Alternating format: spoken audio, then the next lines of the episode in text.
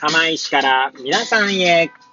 この番組は、八王子生まれ、八王子育ち、震災の前の年から釜石で働くポンコツの頭の中をゆるりと紹介していく、そんな番組です。はい、皆さんいかがお過ごしでしょうか？変な髪型をしたポンコツ薬剤師こと町田和俊でございます。というわけでですね、今日も気軽にゆるりとおしゃべりしていきたいと思います。さてさて、今日は何の話をしようかなーって感じですけれども、収録日時はですね、令和3年6月に、えー、29日の火曜日ですね。はい、たどたどしくなってしまいましたが、はい、えー、時刻は18時5分を回ったところでございます。いつものようにですね、この時間は、え、帰りの車の中でですね、エアポッドをつけて運転しながらお届けしております。はい。で、まあ、いつものようにですね、何の話をしようか問題ですけれども、以前にですね、えー、なんだ、えー、患者さん、新しくですね、患者さん宅に訪問することになって、その患者さんとのお話の中でですね、釜石のその歴史をこう垣間見るきっかけがあったという話は、えー、させていただいたかなと思います。具体的に言うと、釜石というのはですね、第二次世界大戦の終戦直前です。終戦の戦、終戦直前というか、降伏ですかね。まあ、降伏直前っていうんですかね。はい。に、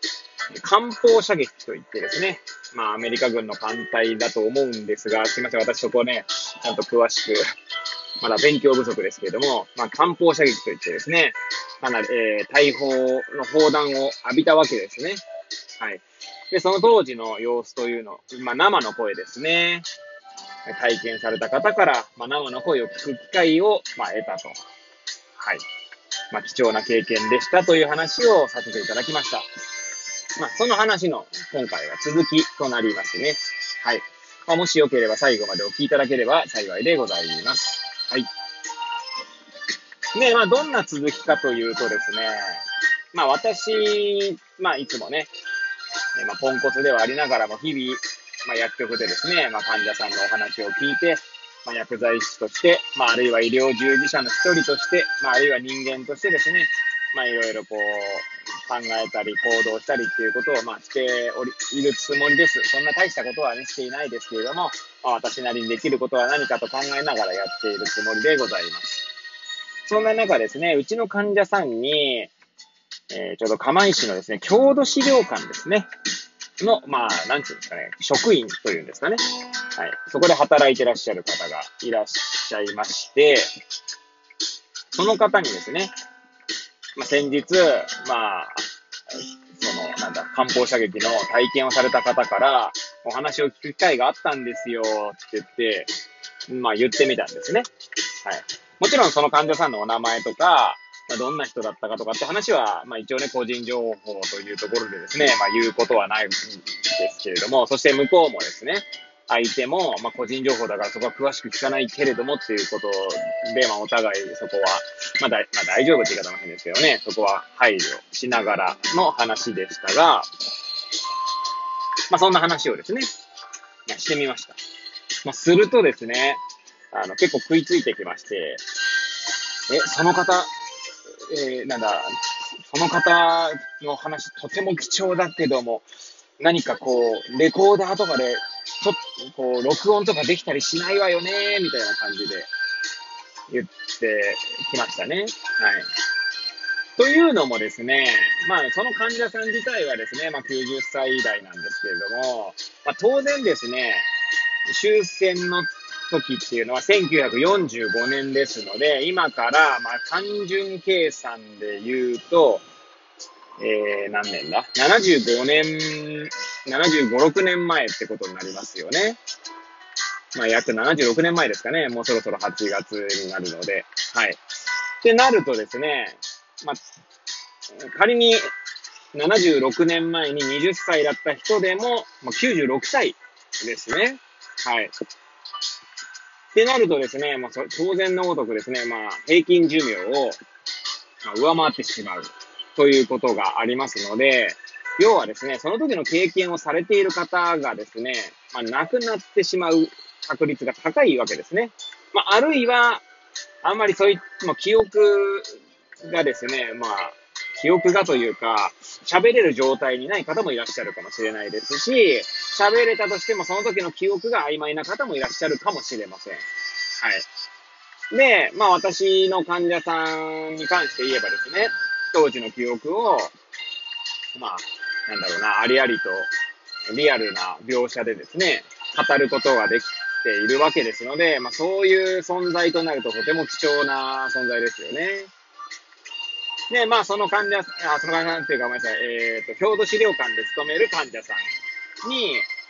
語り部という存在はないのかと聞いたんです、いないのかと言った、言ってみたんですが、まあいらっしゃったんですけども、やはりなくなってしまって、ということを言ってましたね。はい。なのでですね、まあちょっと今度ですね、その患者さんのとこに行くときに、まあ、もちろんですね、無理やりにとは言わないですけど、もしね、良ければ、こうどっかで話したりしてみませんかとか、あとは、まあ、なんだろう、もしね、良ければね、そういう録音とかでして、できませんかってことは、一応提案はしてみようかなとは思いますね。はい。やっぱり貴重な知的財産だと思うんですよね、そういった経験っていうのは。で、これは、まあ戦争に関してはもう当然76年前とかの話になるんですけれども、まあ東日本大震災ももう10年は経ちましたけれども、10年経過したとは言っても、だんだん、だんだんですね、語り継ぐ人たちがですね、いなくなる可能性があるわけですね。だからなかなか、そのなんだろうな、過去にあった悲しい出来事、悲惨な出来事というのを語り継いでいくっていうことの難しさを改めて感じるとともにですね、まあ、もしその患者、あの、その患者さんというのはですね、漢方射撃の体験を語れる患者さんからですね、まあ、私自身は貴重な体験を得ることができましたけど、まあ、それをですね、まあ、なんだろう、未来の子供たちにですね、まあ、お話してもらう機会なんかができればね、とても、まあね、難しいところです、難しいところっていうのは、はい。まあ、その、聞いたね、子供たちにとっては、まあ、どうだろうな、まあ、貴重な経験であるのは間違いないとは思うんですけど、まあ、そんなにまだ戦争があったとかっていう感覚がない人たちもいるかもしれませんのでね。はい。まあ、あとは、まあ、私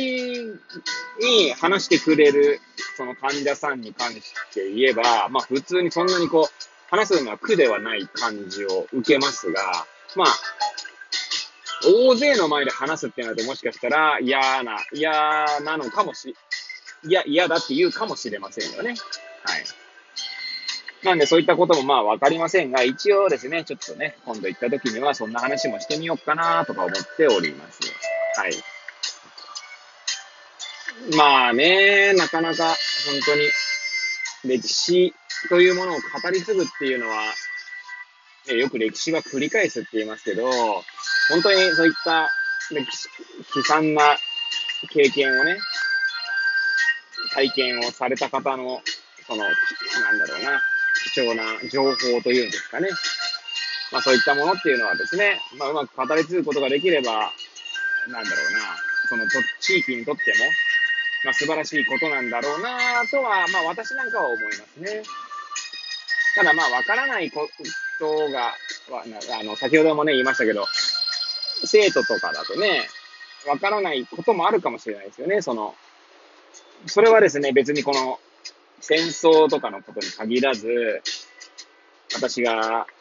釜石高校にですね、まあ、キャリア支援事業という形でお話ししに行った時なんかに、まあ、感じることではあるんですけど、